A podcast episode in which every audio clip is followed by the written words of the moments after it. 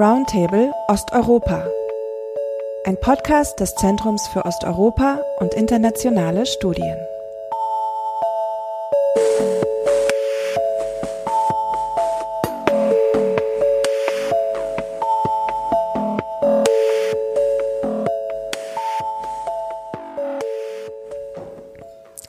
Herzlich willkommen zu einer neuen Folge von Roundtable Osteuropa. Unser heutiges Thema ist Armenien ein Jahr nach der Samtenen Revolution. Gesellschaften zwischen Stabilität und Wandel sind einer der Forschungsschwerpunkte bei uns am ZEUS, am Zentrum für Osteuropa und internationale Studien in Berlin. In verschiedenen Projekten geht es dabei auch um Armenien, das Land, dessen Politik und Gesellschaft wir hier in den Blick nehmen wollen. Mein Name ist Gwendolin Sasse, ich bin die wissenschaftliche Direktorin des ZEUS. Mit mir diskutieren heute Nadja Duklas und Silvia Stöber. Nadja Douglas ist wissenschaftliche Mitarbeiterin am Zeus. Sie ist Politikwissenschaftlerin und beschäftigt sich in ihrer Forschung mit den Beziehungen zwischen gesellschaftlichen Akteuren und staatlichen Strukturen, zum Beispiel in Armenien, Moldau, Belarus und Russland. Ihre Feldforschung umfasst zum Beispiel Interviews mit Aktivisten und Aktivistinnen und politischen Eliten. Hallo Nadja. Hallo. Und Silvia Stöber ist freie Journalistin. Sie kennt die Länder des Südkaukasus sehr gut und hat von dort in den letzten Jahren viel berichtet. Momentan ist sie unser Gast am Zeus und ich freue mich, dass du heute mitdiskutierst. Hallo. Hallo. Die sogenannte Samtene Revolution, die in Armenien einen Regimewechsel von unten einleitete, liegt ja jetzt schon fast genau ein Jahr zurück. Silvia, könntest du vielleicht einleitend die Ereignisse des letzten Jahres kurz Revue passieren lassen? Das ist natürlich ein bisschen kompliziert, das kurz zu fassen, aber ich versuche es. Und zwar es gab ja schon lange eine Unzufriedenheit in dem Land und es gab auch schon eine Protestbewegung und die sah dann letztes Jahr im März ungefähr die Zeit gekommen, wo man etwas unternehmen sollte. Und zwar war das der Moment, als der amtierende Präsident Sargsyan ein Versprechen brach und äh, sagte, er möchte jetzt Ministerpräsident werden. Das heißt, er wollte seine Macht verlängern, indem er den Posten wechselte und vorher gab es sogar ein Verfassungsreferendum, was eben die Macht gestärkt hatte des Ministerpräsidenten. Und er hatte immer gesagt, nein, er wird das nicht machen, aber dann im März wurde klar, er würde das machen machen. Und das war der Moment, wo Pashinyan, der Oppositionspolitiker, der auch im Parlament saß, gesagt hat, jetzt ist der Moment gekommen, wo wir auf die Straße gehen können. Und er hat dann Märsche gestartet. Das steigerte sich dann ein bisschen bis hin zum äh, Mitte April, wo dann äh, Sargsyan tatsächlich gewählt wurde im Parlament und äh, wo Pashinyan dann mit seinen Mitstreitern die ganz großen Proteste startete in der Hauptstadt in Jerewan und wo klar wurde, ähm, da muss was passieren. Und äh, dann kam der erste Schritt, der erste Erfolg der, der äh, Revolution Revolution sozusagen. Und das war als Sargsyan merkte, dass er so nicht weitermachen kann, nach einem großen Protesttag, äh, wo es auch versucht worden war, mit Gewalt vorzugehen und wo Festnahmen stattgefunden hatten, wo aber dann immer noch mehr Leute auf die Straßen gingen. Und äh, wurde klar, da, das geht so nicht und er trat tatsächlich zurück am 23. April äh, 2018. Und das war der erste Schritt in dieser Revolution. Da war aber noch nicht viel oder noch nicht alles erreicht. Und das nächste war eben, dass Pashinyan als Parlamentsmitglied gewählt werden sollte als Ministerpräsident. Und dazu zögerten die Republikaner, also die Regierungspartei, recht lange und äh, die Demonstranten zeigten aber immer wieder, dass sie hinter Pashinyan stehen.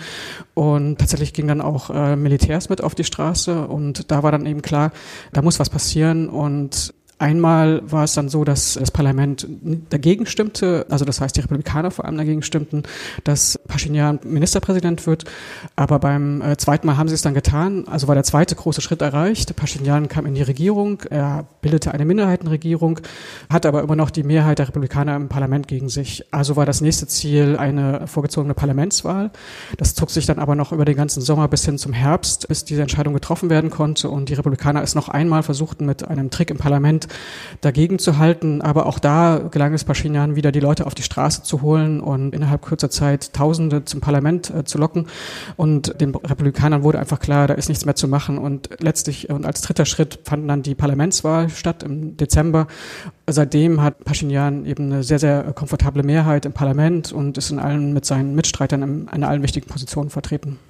Vielen Dank für diesen, diesen Überblick. Ähm, in dieser Komplexität sind das ja schon sehr große Veränderungen in einer sehr kurzen Zeit. Massenproteste sind ja generell eher ein, ein seltenes politisches Phänomen und wenn sie dann stattfinden, dann wirken sie immer so spontan und unerwartet. Und wenn man genauer hinguckt, ist das aber ja häufig gar nicht der Fall. Und wir wissen auch aus der Forschung zu sozialer Mobilisierung und zu Protesten, dass einfach auch eine schlechte, sagen wir, wirtschaftliche Lage oder politische Unzufriedenheit nicht ausreicht. Es braucht einen Auslöser. Und da hast du gerade schon das Versprechen, das, das der Präsident gebrochen hatte, erwähnt. Könntest du noch ein bisschen was sagen zu den Strukturen und den Akteuren, die das äh, zu dem Zeitpunkt letztes Jahr ermöglicht haben? Also Pashinyan ist ja bekannt als die Führungsfigur. Der ist sehr klug vorgegangen. Der war eben lange in der Opposition, auch als Politiker schon, und hat dann gemerkt, dass er sich zusammentun sollte mit den Leuten aus der Protestbewegung. Das war eine sehr unabhängige, auch lockere Gruppe von Menschen, vielleicht 200, vielleicht mehr, vielleicht weniger, die sich immer wieder in den Jahren zuvor zusammengetan hatten für teils spontane Aktionen, teils organisierte Aktionen und die sehr viel Erfahrung gesammelt hatten damit, wie man Leute motiviert, wie man eben auch gewaltfrei zum Beispiel vorgeht. Und äh, die haben sich erst in einer Bewegung zusammengetan und dann in einer Partei und wussten dann sehr genau, wie sie das auch planen konnten. Und das war tatsächlich so, dass sowohl der Anfang der Proteste als auch der ganze Verlauf der Proteste sehr gut koordiniert war. Also da waren immer so ein paar Leute im Hintergrund, die sich überlegt haben, heute äh, ein Protesttag, am nächsten Tag machen wir Pause. Wir bleiben nicht über Nacht auf der Straße, sondern wir gehen nach Hause, lassen die Leute sich ausruhen und solche Sachen. Und auch dadurch, dass sie immer wieder zugehört haben, was die Leute ihnen zugetragen haben, also sowohl die Protestierenden als auch über Facebook dann die normalen Leute, dadurch konnten sie das äh, sehr gut der Stimmung in der Bevölkerung anpassen. Und das ist sehr, sehr gut gelungen. Und man merkte dann eben auch auf den ganz großen Protesttagen im Mitte April und dann im Mai, dass da praktisch die ganze Bevölkerung vertreten war. Also von alt bis jung, von Frauen bis Männern und so weiter. Es war denen wirklich gelungen, äh, sagen wir mal, den überwiegenden äh, Teil der Bevölkerung für sich zu gewinnen. Nun gab es ja in Armenien auch vor 2018 ähm, schon mehrmals Proteste. Wie wichtig sind diese Vorläufer und haben die eine gewisse Welle, einen gewissen Druck aufgebaut über die Jahre? Das kann man auf jeden Fall sagen. Die haben sich vor allem am Anfang als apolitisch äh, dargestellt. Also das heißt, es ging immer um Dinge, die möglichst nah an der Bevölkerung dran waren. Das kam eben aus der Umweltbewegung, aber es war dann eben auch, äh, das ging dann schon durchaus äh, dahin, dass zum Beispiel Preise für den Nahverkehr, Proteste durchgeführt wurden. Und also mir fiel es zum ersten Mal 2010 schon auf. Da gab es so eine Protestaktion gegen äh, ein Shoppingcenter, das gebaut werden sollte in einer Grünanlage. Und da waren schon die Leute da, die dann eben auch 2018 das auch koordiniert haben und die da schon gelernt hatten, wie man Leute einbezieht. Eben die Leute, die in der Nähe dieser Grünanlage wohnten und für die es ja eben auch gedacht war, diese ganze Protestaktion. Und das, das war ziemlich erfolgreich. Mhm. Nadja, du hast dich auch insbesondere mit den Protesten äh, Electric Yerevan in 2015 beschäftigt. Wie prägend waren diese ähm, Ereignisse und vielleicht möchtest du sie auch noch etwas in den Kontext setzen? Also das Vertrauen in die staatlichen Institutionen ist oder war in Armenien immer schon wenig ausgeprägt. Und gerade 2017 dann war das Vertrauen in die Regierung an einem Tiefpunkt angelangt. Und das führte dazu, dass es also eine insgesamt sehr, sehr große Unzufriedenheit gab. Auch äh, muss man dazu sehen, dass es, dass in Armenien die sozioökonomische Situation äh, sehr prekär ist. 30 Prozent circa der Bevölkerung leben unterhalb der Armutsgrenze. Und wie Silvia schon gesagt hat, äh, schlug sich also diese allgemeine Unzufriedenheit seit äh, circa Mitte der 2000er Jahre in ähm, zahlreichen Protesten nieder. Also es gab verschiedene Protestwellen, die periodisch aufkamen. Von diesen Protesten im ökologischen Bereich wurden die immer komplexer, betrafen dann stadtplanerische Maßnahmen in, in der Hauptstadt Jerewan, Sie richteten sich auch gegen die steigenden Kosten oder Preise im öffentlichen Nahverkehr. Es gab den Widerstand gegen die Rentenreform, bis schließlich dann 2015 es um die öffentliche Daseinsvorsorge ging. Also die Regierung hatte beschlossen, die Strompreise zu erhöhen und das brachte das Fass sozusagen zum Überlaufen. Zehntausende, vor allem junger Menschen, gingen in Jerewan auf die Straße, um gegen diese, diese steigenden Strompreise zu demonstrieren und prägten erstmals, kann man sagen, so eine neue Protestkultur, die fast wie ein Festival anmutete, sehr bunt war, sehr, sehr heterogen auch äh, und vor allen Dingen Gewaltfreiheit propagierte. Die Demonstranten waren sehr vehement in ihren Forderungen, so dass die Regierung schließlich auch Zugeständnisse machen musste und auf die Forderungen der Demonstranten teilweise eingegangen ist. Und für, viele Demonstranten war das dann auch äh, eine Bestätigung.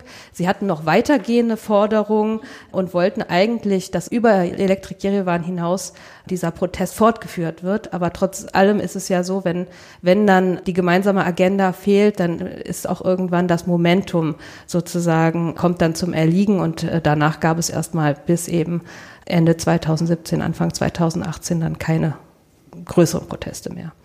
Du hast ja unter anderem 2017 in Armenien Feldforschung gemacht. Gab es da bereits Anzeichen dafür, dass es erneut zu Protesten kommen könnte? Ja, das habe ich auch immer wieder meine Interviewpartner gefragt. Das hing ein bisschen davon ab, ob man jetzt mit wirklich diesen Graswurzelaktivisten sprach. Die waren eigentlich immer bereit dazu, wieder auf die Straße zu gehen. Aber die meisten meinten, ja, es braucht doch wieder, so einen Auslöser, der wirklich fundamentale Werte oder Bedürfnisse der Menschen betrifft. Insofern war der Tenor, dass so, dass, das, dass es erstmal wahrscheinlich keine weiteren Proteste geben würde. Die Bedeutung von Auslösern kann man, glaube ich, gar nicht unterschätzen bei Massenmobilisierung. Das sind in anderen Fällen von Farbrevolutionen, auf die wir auch gleich noch zu sprechen kommen, zum Teil gefälschte Wahlen gewesen. Äh, in der Ukraine vor dem Euromaidan war es das Nicht-Unterzeichnen eines Abkommens mit der EU. Aber eigentlich ging es dann nicht wirklich um das Abkommen, sondern dann um ganz viele andere Themen. Aber mhm. es hat mhm. sich auf diesen Auslöser konzentriert. Nun ist das Versprechen, sich an politische Regeln zu halten, ein, ein sehr recht konkretes. Aber könntest du das etwas einordnen? Gleichzeitig ist es vielleicht auch abstrakt oder man könnte sagen, vielleicht ist es auch nicht das erste Mal, dass er sich nicht politisch an seine Abmachungen gehalten hat. Warum zu dem Moment, in dem Moment und warum zu diesem Versprechen? Mhm.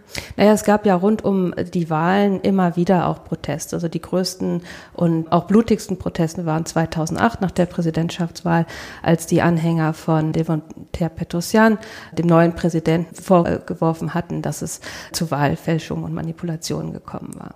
Aber ich glaube, dann in der Folge hatte man sich daran gewöhnt, dass die Wahlen so abliefen, wie sie traditionell abliefen, äh, dass es Stimmenkauf gab. Und äh, ich war ja beispielsweise 2017 auch da zu den Parlamentswahlen und da gab es natürlich eine Unzufriedenheit. Die, die Mehrheit der Menschen war unzufrieden mit der Republikanischen Partei und wie gesagt eben auch sehr unzufrieden mit der, mit der Arbeit der Regierung. Äh, vor allen Dingen, wenn man in Umfragen sich das anschaute, immer wieder große Unzufriedenheit mit, mit Korruption und überhaupt das allgemeine Gefühl in der Bevölkerung, dass der Durchschnittsmensch, der, der Durchschnittsbürger sehr ungerecht behandelt wird von der Regierung und dass insbesondere die Eliten immer wieder bevorzugt wurden.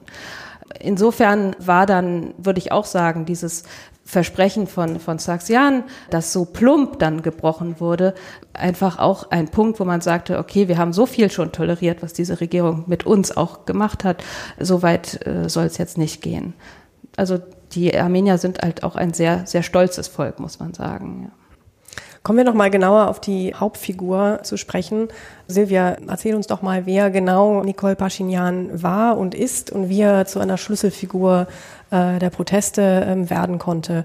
Bei Protesten ist ja so eine auch Konzentration auf eine Person häufig beim Mobilisieren sehr wichtig. Vielleicht wird sie auch irgendwann ähm, zu einem gewissen Problem. Aber wer ist dieser Mann und wie konnte es sich auf ihn so konzentrieren?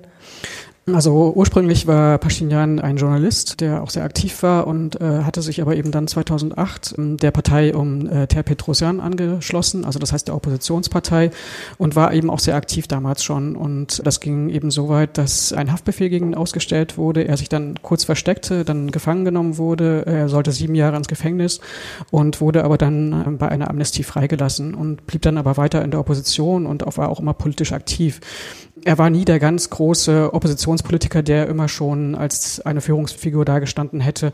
Es war vielleicht auch eher umgekehrt, dass die Leute aus dieser Protestbewegung, also diese Graswurzelbewegung, erkannt haben, dass sie jemanden brauchen, der ähm, sie zusammenführt und der auch eine Figur nach außen hin abgibt für einen Großteil der Bevölkerung. Und da trafen sich Interessen aus einem Teil der Protestbewegung und von ihm waren beide der Meinung, man muss auf dem politischen Wege was verändern. Wenn man immer nur kleine Protestaktionen macht, dann wird das nichts. Also dann wird sich nichts grundsätzlich ändern. Und da trafen sich die Interessen. Dann wurde eben diese Bewegung gegründet und dann die Partei.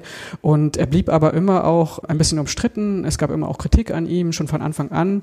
Das konnte man auch in den Medien so ein bisschen nachvollziehen, dass dann eben gesagt wurde, der ist ja eigentlich gar kein guter Politiker oder so. Aber es gab genug Vertrauen in ihn, um ihn als Führungsfigur dastehen zu lassen oder eben ihn dazu zu wählen. Ähm, und der hat dann aber auch später immer selber wieder gesagt, ich bin ja bloß der, der nach außen auftritt. Da sind die anderen Leute, die äh, das organisieren, die genauso zu unserem Team gehören. Und das hat er recht glaubwürdig dann eben dann immer noch vertreten und eben konnte diese Position deshalb auch äh, letztlich einnehmen. Gehen wir vielleicht auch noch mal einen Schritt zurück. Ähm, woher kommt eigentlich der Name Samtene Revolution? Vielleicht lassen wir den Begriff Revolution mal so stehen. Dafür bräuchten wir, glaube ich, eine neue Diskussion. Äh, der Begriff wird ja eher inflationär gebraucht, aber nun ist es die Bezeichnung, aber eher das Samtene. Woher kommt Samtene Revolution und worauf bezieht sich das? Wer hat den Begriff geprägt? Ich, ich konnte das jetzt soweit nachvollziehen, dass tatsächlich Pashinyan das am 17. April gesagt hat. Das war der Tag, an dem Sargsyan im Parlament gewählt wurde und klar wurde, dass das jetzt eine ganz große Protestaktion ist, die da auch dagegen vorgehen wird. Und an dem Tag sagte Pashinyan vor tausenden Leuten, wir haben jetzt eine revolutionäre Situation. Und in dem Moment direkt sagte er auch, wir haben eine friedliche, samtene Revolution der, der Menschen. Also das war so ein bisschen, hatte man den Eindruck, durchaus geplant oder auch schon vorher bereitgelegt. Und es war, es kam nur noch auf den Moment an, das zu sagen. Und natürlich nahm er Bezug auf die samtene Revolution 1989 in der Tschechoslowakei und da eben gleich in diesem Moment die Sache zu sagen, wir sind gewaltfrei, wir werden das ohne jegliche Gewalt durchziehen. Mhm. Nadja, darauf hast du auch schon angesprochen, als du den Begriff Protestkultur verwendet hast. Vielleicht kannst du noch mal etwas ausführen, was du genau darunter verstehst. Dazu schreibst du ja auch in deiner Forschung und daran anknüpfend uns noch etwas weiter erklären, warum die Proteste gewaltlos blieben. Man kann es am Anfang, wie du gerade gesagt hast, Silvia, verkünden. Das sind jetzt äh, gewaltlose, friedliche Proteste, aber es braucht auch nicht unbedingt viel bei Massenprotesten, um plötzlich durch einen Funken auch Gewalt auszulösen. Wie, wie ist das möglich? Wer hat das auch organisiert und kontrolliert? Mhm. Nadja? Ja, anknüpfend an die Proteste von 2015, Elektrik Jerewan, waren dann auch 2018 die Proteste wieder sehr laut, bunt, auch unerschrocken. Gerade diese jungen Menschen zeigten deutlich, wir haben auch keine, wir haben keine Angst mehr, besonders nicht vor diesen staatlichen Machtstrukturen, dieser, diesen Polizeistrukturen, die sie Red Barretts nennen, also die roten Mützen, das sind diese Spezialkräfte, die dort gerade bei Massendemonstrationen die Massen kontrollieren sollen. Und das war alles sehr irritierend, auch insbesondere für die Behörden und die, die, die staatlichen Strukturen. Die treibenden Kräfte waren bei diesen Protesten auch wie zuvor 2015 nicht die etablierte Zivilgesellschaft, die etablierten NGOs, sondern Ad-hoc-Initiativen, die sich häufig dann auch auf sozialen Netzwerken formierten und sehr dezentrale Protestaktionen initiierten. Interessant dabei war, wie sie sich organisierten. Das passierte meistens auf der horizontalen Ebene und man versuchte dabei, solche Assemblies zu machen, wie es jetzt beispielsweise auch bei den Occupy-Bewegungen gab und dadurch gezielt eine, eine öffentliche Gegenkultur zu schaffen, die sich unterschied von der dominierenden ähm, öffentlichen Kultur und insbesondere auch diametral sich von der, von der Polizeikultur unterschied.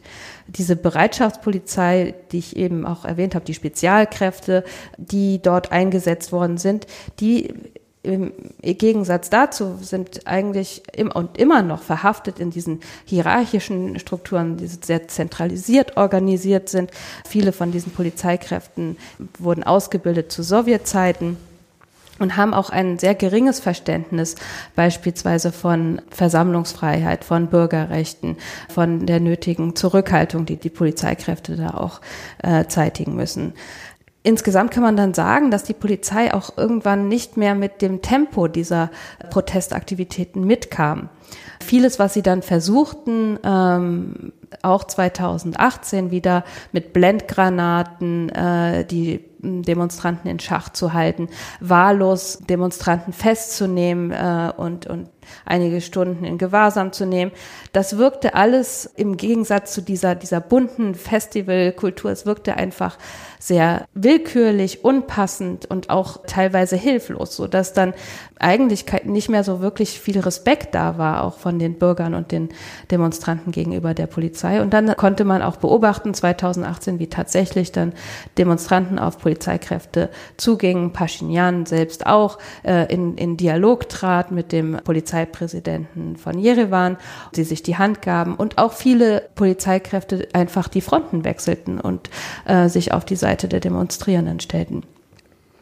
Zuträglich dabei war natürlich, um jetzt noch auf deine Frage der Gewaltlosigkeit, die aufzugreifen, war, dass Pashinyan selbst immer wieder zur Gewaltlosigkeit aufgerufen hat. Ähm, natürlich in jeder Protestbewegung gibt es auch immer sehr autoritär ausgerichtete, autonom agierende äh, Kräfte, die natürlich auch gewaltbereit waren. Aber viele von den Aktivisten sind sehr belesen, haben sich auch viel beschäftigt mit Themen gewaltfreie Kommunikation etc. Und so konnte man ähnlich wie 2015 dann sehen, dass man äh, hinging, den Polizeikräften Blumen gab, also so richtig pazifistische Symbolik oder denen was zu essen, was zu trinken ähm, mitbrachte und, und ganz bewusst die Brutalität, die anfangs noch ausging von der Polizei, so äh, auffing, kann man hm. sagen. Das klingt nach das klingt nach einem Lernprozess auch der Polizei nach den vorangegangenen ja, Protesten. Ja, das kann man sagen, dass es dort auch bis zu einem gewissen Grade natürlich äh, nur einen Lernprozess gab. Mhm. Dennoch das, was du sagst, gibt dennoch noch Rätsel auf, denn eigentlich ähm, wissen wir auch aus anderen Fällen, zum Beispiel aus dem Euromaidan, aber auch aus weiteren Fällen, dass wenn Oppositionsparteien, also gefestigte Strukturen oder auch die Netzwerke von Aktivisten, Aktivistinnen gar nicht so stark beteiligt sind, dass dann das Potenzial für Gewalt und für etwas, was außer Kontrolle gerät, steigt. Und das hast du eigentlich gerade geschildert und dennoch ist es nicht passiert. Also es mhm. bleibt dennoch interessant, warum das nicht erfolgt ist. Möchtest du da vielleicht auch mhm. Noch zukommen, Silvia? Äh, also die Demonstranten haben auch wenig Angriffsfläche geboten. Zum einen, indem sie zwar kreativ waren, aber immer im Rahmen des Gesetzes blieben. Und da mhm. gab es diese ganz äh, witzigen Beispiele, dass sie halt diese Zebrastreifen auf den Straßen quasi okkupiert haben, indem es äh, immer mehr Leute kamen und dann irgendwann so viele Leute auf den Zebrastreifen standen, dass die Autos einfach nicht mehr weiterfahren konnten. Das war aber immer noch sozusagen im Rahmen des Gesetzes. Und dann gab es diese anderen Beispiele eben auch wahrscheinlich aus, äh, als Lektion aus zum Beispiel dem Euromadan, eben zum Beispiel keine Zelte zu errichten, also keinen zentralen Punkt der eine Angriffsfläche gewesen wäre für die Polizisten, sondern man ist immer wieder nach Hause gegangen. Oder man hat auch äh, Protestaktionen einfach verlegt, wenn da zu viel Polizei war. Dann ist man irgendwo anders hingegangen und hat sich da wieder aufgestellt und hat eben da auch wieder keine Angriffsfläche geboten. Und was man auch sagen muss, anders als bei Maidan zum Beispiel, ging das ja relativ zügig. Also die Erfolge kamen recht schnell, auch schnell nacheinander. Und da war gar keine Zeit, um eine Radikalisierung zuzulassen. Und auch da beugte man immer vor, indem man zum Beispiel ganz klar sagte, wir wollen hier keine Leute haben, die Gewalt ausüben, die werden wir rausschicken aus, den, aus der Protestbewegung heraus. Auch wenn man andererseits sehr offen dafür war, dass Leute einfach sehr spontan ihre eigenen Geschichten machten, ihre eigenen Aktionen starteten, aber immer mit der Aussage, kein Hass und keine Gewalt. Und ähm, das haben die Leute auch recht strikt eingehalten, weil denen auch, glaube ich, klar war, dass es nicht gut wäre, die innere Lage zu destabilisieren. Hm, du hast eben auch zu Recht nochmal angesprochen, dass das Regime natürlich auch schnell reagiert hat. Das ist natürlich ja. auch ein wichtiger Faktor. Hm. Wenn zu viel Zeit vergeht und man nicht reagiert, dann ist das natürlich mehr Freiraum für auch vielleicht eher unkontrollierbare Prozesse. Naja, es war auch klar, dass diese Proteste nur erfolgreich sein könnten, wenn sie im Rahmen der Verfassung der geltenden Gesetzgebung stattfinden. Man war sich klar, dass man durch das Mittel des zivilen Ungehorsams zum Ziel kommen könnte.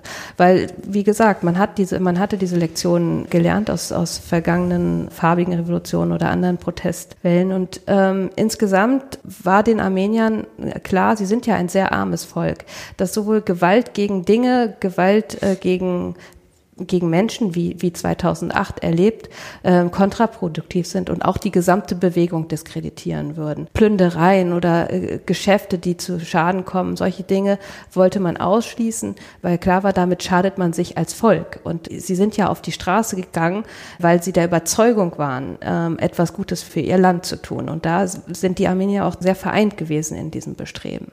Mhm. Ihr habt jetzt beide mehrmals verschiedene Arten auch von Lernprozessen angesprochen. Ähm, nun haben wir aber auch schon gesagt, dass auch Pashinyan sich bewusst auf 89, auf die Tschechoslowakei und auf die friedliche Revolution bezogen hat und nicht auf die ganzen farbigen und blumigen Revolutionen in der Zwischenzeit. Ähm, und wenn wir von den Farbrevolutionen sprechen, dann meinen wir eine ganze Reihe von zum einen unterschiedlichen, aber dann doch auch wieder vergleichbaren Dynamiken. Es ging Ende der 90er, also in einer zweiten größeren Welle der Regimeveränderungen nach 89 los mit einer Bewegung, die in der Slowakei Meccia ablöste, 2000 in, in Serbien das Regime Milosevic beendete.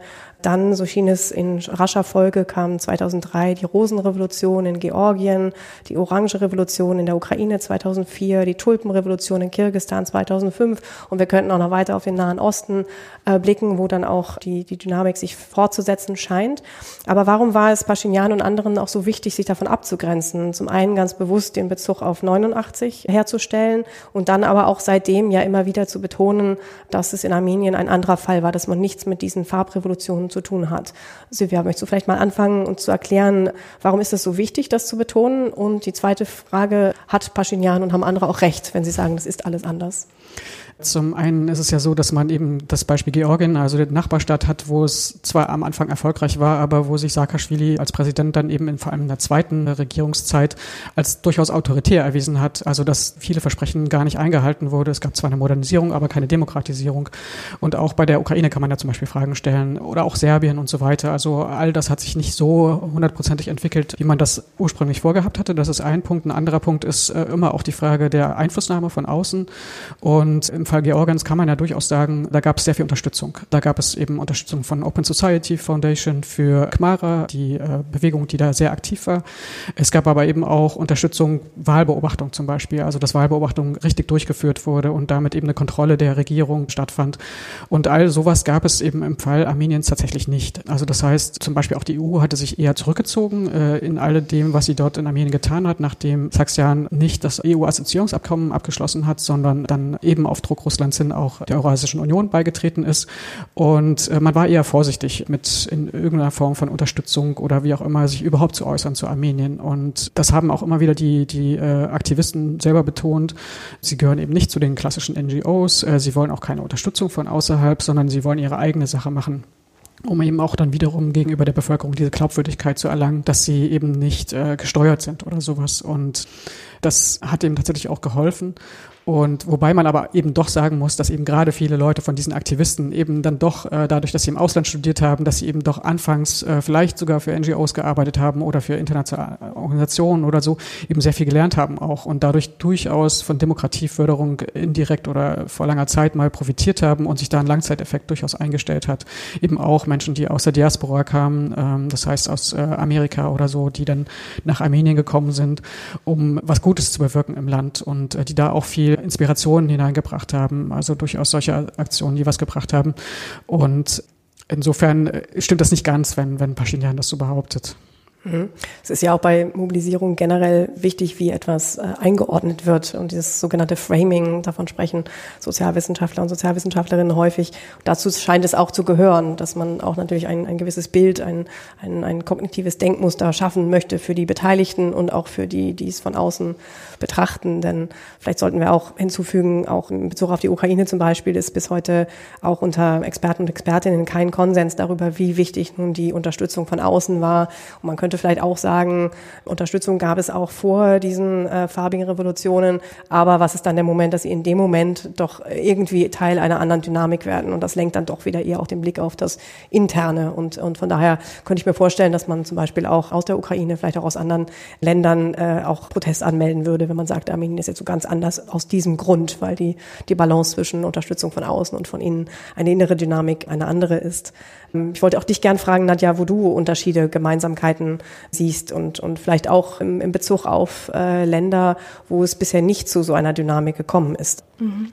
Also zunächst möchte ich nochmal ähm, betonen, warum Pashinyan es auch so wichtig war, immer wieder zu betonen, dass es sich hier bei der samtenen Revolution nicht um eine sogenannte farbige Revolution handelt. Also diese Aussage war insbesondere an den Adressaten Russland gerichtet, weil für Pashinyan war es sehr wichtig, den wichtigsten Kooperationspartner und Schutzmacht Armeniens nicht zu verprellen. Ansonsten Gemeinsamkeiten gibt es trotz allem immer viele. Natürlich, wie auch eben schon erwähnt, bei allen Revolutionen war es so, dass wenn die Menschen auf die Straße gegangen sind, haben sie das getan aus, aus Überzeugung, weil sie etwas Besseres für ihr Land wünschen, weil sie auch den demokratischen Weg einschlagen wollen. Und in Armenien kommt hinzu, dass die Armenier sehr stolz sind auf ihr Land und deswegen auch ihr Land auch ein bisschen aus, vielleicht aus dieser Isolation herausführen wollen. Also das, da, insofern kann man schon sagen, dass Armenien ein Spezialfall ist, denn es ist ein sehr kleines Land, sehr auf, auf das Zentrum äh, Jerewan ausgerichtet und hinzu kommt also diese besondere geopolitische Konstellation, diese, diese Isolation durch zwei geschlossene Grenzen, einmal zur Türkei aufgrund der historischen Konfliktlage und zu Aserbaidschan ähm, durch den Konflikt um Nagorno-Karabach. Und natürlich die Abhängigkeit von der Schutzmacht Russland. Wenn wir jetzt eine Parallele aufzeichnen zu, zur Republik Moldau, da gab es ja auch immer wieder Proteste, Protestwellen, insbesondere jetzt äh, die letzte große Protestwelle 2014, 2015, da gab es einen großen Bankenskandal und Zehntausende Menschen gingen da auf die Straße, um dagegen zu protestieren. Und da bildete sich auch so eine soziale Bewegung heraus, eine Bürgerplattform, die dann später sich zur Partei Plattform Würde und Wahrheit formierte und neu gegründet wurde. In, in Moldau ist die Perspektive, dass es so eine ähnlich geartete Revolution äh, in, in naher Zukunft abspielen würde, eher ungewiss oder ich würde fast sagen, auch ja unwahrscheinlich, denn man kann dort eine gewisse Protestmüdigkeit feststellen. Nach vielen Protesten, auch früher schon 2009 beispielsweise nach den Parlamentswahlen, da kam dann eine proeuropäische Regierung an die Macht, die aber die Erwartungen der Bevölkerung nicht erfüllte und sich auch im, in den Dienst, kann man sagen, der Oligarchen stellte. Was wir in, in Moldau im Vergleich zu Armenien auch haben, ist eine massive Abwanderung, vielleicht sogar noch extremer als in Armenien, so dass man häufig das Bild zeichnet von einem, einem Dampfkessel in, in Moldau, der natürlich immer noch brodelt, aber in dem lauter Löcher sind, weil eben die jungen Menschen abwandern. Insofern ein ähnliches Bild, auch ein kleines Land, aber die Wahrscheinlichkeit einer Entwicklung wie in Armenien eher unwahrscheinlich. Wir sollten vielleicht im außenpolitischen Kontext auch noch die ungelösten Konflikte erwähnen. Insbesondere der Bergkarabach-Konflikt hat ja auch im letzten Jahr eine Rolle gespielt bei den Ereignissen. Das müssten wir vielleicht noch etwas ausführen und dann stellt sich aber vielleicht da auch noch mal die Frage, anknüpfend an das, was du gesagt hast, Nadja, wie sich zum einen die Protestbewegung aus außenpolitischen Fragen herausgehalten hat. Sonst ging es bei farbigen Revolutionen ja häufig auch um die Pole. Soll man sich eher nach Russland oder eher dem Westen annähern? Und das geht aus dem Kontext, den du schon angesprochen hast, in Armenien nicht. Aber gleichzeitig bleibt ja vielleicht Russlands Haltung dennoch erstaunlich. Vielleicht auch ein interner und intern definierter Reformprozess in Armenien mag ja doch Alarmglocken in Moskau auslösen. Und es gab ja auch eine, einen, einen Konflikt kurz vor, vor den Protesten. Ja, das ist ganz wichtig zu sagen, dass dieser Viertagekrieg 2016, da ging es tatsächlich um Bergkarabach und Aserbaidschan war in der Lage, ein Stück Territorium einzunehmen. Es gab Tote, also auch viel Tote auf der armenischen Seite und es wurden russische Waffen eingesetzt, das heißt Waffen, die Russland an Aserbaidschan geliefert hatte, was sehr, sehr großen Ärger in der Bevölkerung auslöste, eben dahingehend, dass der armenischen Regierung vorgeworfen wurde, zum einen nicht in der Lage zu sein, das Territorium zu verteidigen, zum anderen nicht zu verhindern, dass Russland auch Waffen nach Aserbaidschan verkauft gekauft.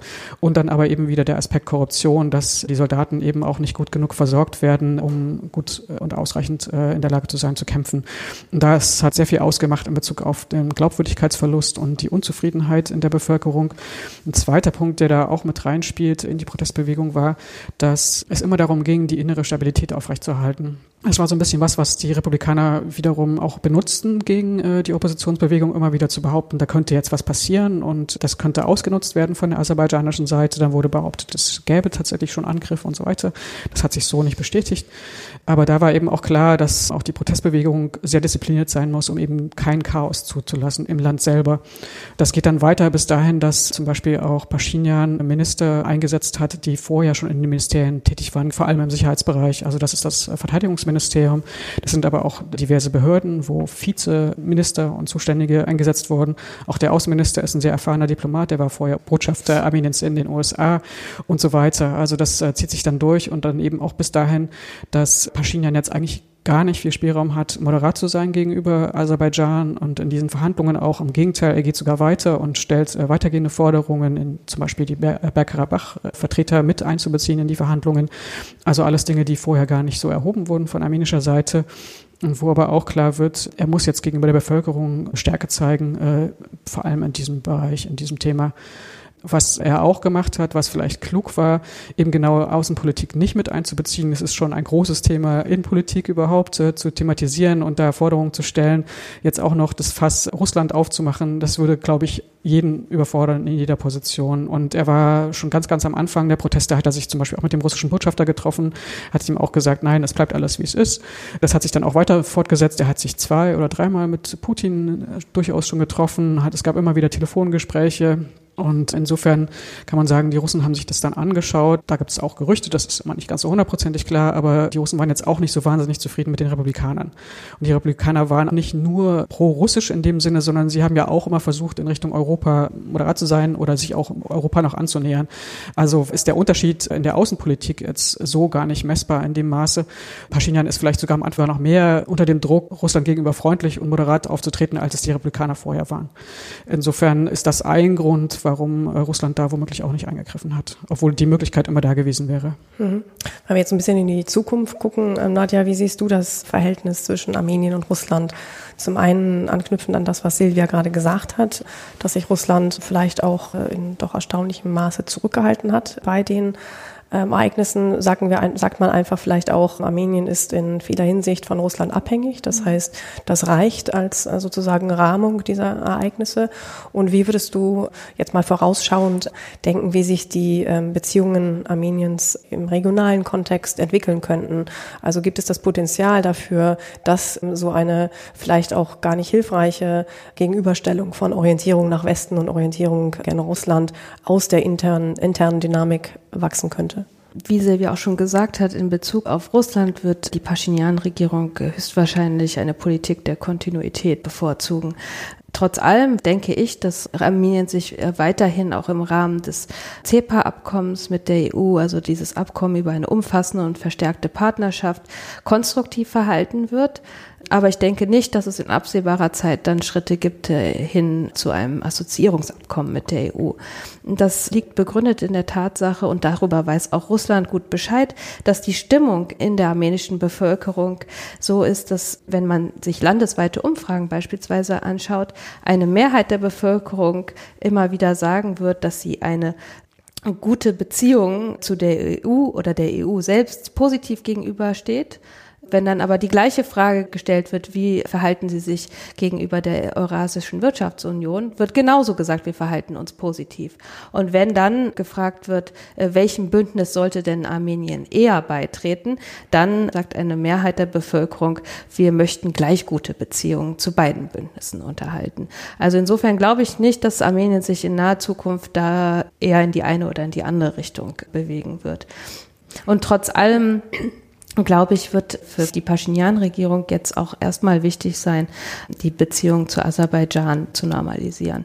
Denn wenn man sich auch, wenn man hier auch wieder auf Umfragen schaut, direkt nach den Problemen, die immer genannt werden, Arbeitslosigkeit, die sozioökonomische Lage, wird sofort immer wieder der Nagorno-Karabach-Konflikt äh, genannt, äh, als wesentliches Problem für Frieden, Stabilität und nationale Sicherheit in Armenien. Und das wiederum unterscheidet sich sehr von anderen Konfliktregionen äh, oder Konflikten in der postsowjetischen Region. Beispielsweise jetzt Georgien oder Moldau ist der Bergkarabach-Konflikt kein eingefrorener Konflikt. Und das ist auch jeder Armenierin, jedem Armenier sehr bewusst. Abschließend sollten wir vielleicht noch versuchen, eine Art Zwischenbilanz zu ziehen, auch was den internen Reformprozess angeht. Wir hatten schon gesagt, der Begriff Revolution wird ja eher oberflächlich gebraucht, aber der Test, der eigentliche Test einer Regimeveränderung ähm, kommt ja dann, wenn aus Protesten und dem Regimewechsel selbst normale Politik werden muss. Und dass das kein leichter Schritt ist, das wissen wir, ähm, das haben wir gesehen nach 2003 in Georgien, das haben wir in der Ukraine nach 2004 und auch wieder nach 2013, 14 gesehen. Silvia, wie weit ist denn äh, Pashinyan deiner Ansicht nach im Reformprozess gekommen? Du hast schon sehr interessant angesprochen, dass er offensichtlich sehr geschickt auch alte Eliten an wichtigen Positionen gehalten hat. Und das gelingt bei vielen Regimewechseln auch vergleichend betrachtend nicht immer gut, alte und neue Eliten zu verknüpfen. Und nur auf das eine oder nur auf das andere zu setzen, geht häufig schief. Aber die Balance zu halten zwischen verschiedenen Kräften ist sicher auch nicht leicht. Könntest du abschließend etwas zusammenfassen, wie weit ist, ist der Reformprozess gekommen und wo sind auch die größten verbleibenden Herausforderungen? Man muss so ein bisschen dazu sagen, dass der Anfang natürlich schwer war, solange im Parlament noch die Mehrheit der Republikaner saß und alles blockieren konnte, was Pashinyan angehen wollte. Zum Beispiel ist die Wahlrechtsreform vor der Wahl eben nicht mehr durchgeführt worden. Das, das war dann auch auf eine gewisse Weise äh, unrealistisch, aber ein Versprechen, das eben nicht eingehalten wurde bis dahin. Was die Eliten angeht, ja, das ist eben im Sicherheitsapparat sehr wichtig und auch glaube ich, äh, ganz gut gelungen. Was jetzt gewissermaßen die Wirtschaftselite, also das heißt die Oligarchen angeht, da ist das sehr interessant, weil er selber sagt, die Menschen als solche, also die Geschäftsleute als solche sind weiterhin da, die können auch weiterhin da bleiben, aber sie sind keine Oligarchen mehr, weil sie eben den Zugang zur Politik nicht mehr haben. Und das stimmt ja insofern, als viele dieser Oligarchen als Republikaner im Parlament saßen und diesen Zugang jetzt nicht mehr zur Regierung haben. Aber es gibt eben Hinweise darauf, dass andere Oligarchen oder reiche Geschäftsleute eben durchaus doch wieder bevorzugt werden könnten. Da gab es eine Geschichte mit einem Zementunternehmen, Unternehmen. Und da gab es eine sehr vorteilhafte Lösung, was Steuern angeht. Also insofern stellt sich die Frage, ob da vielleicht auch Kompromisse gemacht werden, die eigentlich so nicht versprochen worden waren. Andererseits gibt es dann eben doch viel, was unternommen wird gegen die sehr bekannten Oligarchen oder auch solche, die sehr für Korruption bekannt waren. Da wurden, gab es viele Festnahmen, gab auch erste Maßnahmen wegen Steuerhinterziehung, Leute zu verurteilen, also das heißt, die Prozesse in Gang zu bringen. Aber da merkten dann plötzlich die Menschen, dass, dass sie das zum Teil auch selber betrifft. Zum, da wurde eben gerade der Chef eines Unternehmens festgenommen. Da geht es um Lebensmittelproduktion und Verteilung. Und da haben dann die Mitarbeiter angefangen zu protestieren gegen dessen Festnahme, also gegen die Festnahme des Chefs, weil sie eben gemerkt haben, dass sie da ihre Jobs verlieren können. Und ähnliches passierte eben auch mit Cafés rund um den Platz an der Oper. Die, die wurden illegal erbaut, das sollte dann abgebaut werden. Und dann gab es natürlich auch Proteste von Leuten, die dort arbeiten, weil sie eben dann kein Einkommen mehr haben. Und da ist dann eben die Frage, gelingt es Pashinyan und seinen Leuten Alternativen zu schaffen für das, wovon die Leute früher abhängig waren, also von dieser Korruption. Und da, das ist so ein bisschen schwierig, äh, weil da ist eben die Frage, mit welchen Formen von Reform kann man da Erfolg erzielen. Es geht vor allem um die kleinen und mittleren Unternehmen, die immer sehr stark gekämpft haben, aber nie voran vorankamen. Also die haben jetzt mehr Freiheit, weil Monopole abgebaut werden, das durchaus. Aber der Fokus ist eben so in Richtung neoliberale oder liberale Reformen, also das heißt auch Investitionsklima zu verbessern und so weiter. Und das klingt dann eben dann in vielen Ohren schon wieder so wie das Beispiel Georgien, wo eben wenig auf der sozialen Ebene getan wurde und was aber sehr, sehr wichtig ist für Armenien, weil äh, der Sozialversicherungssektor ganz, ganz schwach ist, äh, praktisch nicht vorhanden ist, wo aber die Leute sehr viel Unterstützung auch brauchen, äh, um zum Beispiel Krankenversicherung zu bekommen. Insofern ist es jetzt im Moment sehr, sehr gemischt, äh, soweit man Bilanz ziehen kann nach einem Jahr. Was man da auch merkt, Pashinyan wird offenbar dünnhäutig und ist auch womöglich nicht so im Moment in der Lage, auf alles zu reagieren. Da geht es zum Beispiel um Desinformation. Also das ist wirklich ein großes Problem mit Medien in, in Armenien, die ohne viel Hintergrund dann Dinge behaupten. Aber was er eben gemacht hat, er hat eben den Sicherheitsservice angewiesen, dagegen vorzugehen, also, also richtig als Order. Und dann gab es letzte Woche eine Festnahme von einem, wie auch immer, jemanden, der eine Webseite besitzt, ist, das wurde sehr, sehr kritisch gesehen, weil das nicht der wirkliche Weg ist, wie viele sagen, um gegen dieses Problem vorzugehen. Ja, vielen Dank. Dann würde ich sagen, wir beenden für heute erst einmal die Diskussion hier.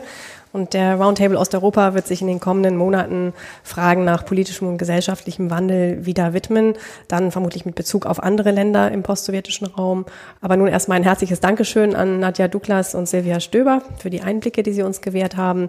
Und auch an Sie, liebe Hörer und Hörerinnen, danke fürs Zuhören und bis zum nächsten Mal.